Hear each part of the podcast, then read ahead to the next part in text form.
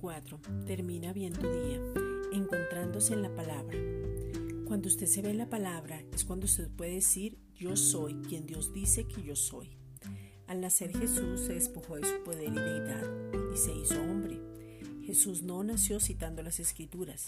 Él cuando era niño tuvo que crecer y se fortalecía y crecía en sabiduría. Lucas 2.40. Y el niño crecía y se fortalecía y se llenaba de sabiduría y la gracia de Dios era sobre él.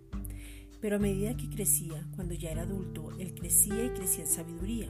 Lucas 2.52. Y Jesús crecía en sabiduría y en estatura para con Dios y para con los hombres. Él estudió las escrituras y se encontró en ellas. Él se identificó y nosotros debemos identificarnos. Las escrituras se abren para nosotros hasta que nos encontremos de tal forma que sea tan pero tan claro que nada ni nadie nos pueda mover de ahí. Vemos que muchos se encontraron en las escrituras y las citaban como los salmos. Aún de Isaías habló Juan el Bautista. El apóstol Pablo dice que debemos ser hallados en él. Encontrémonos en las escrituras.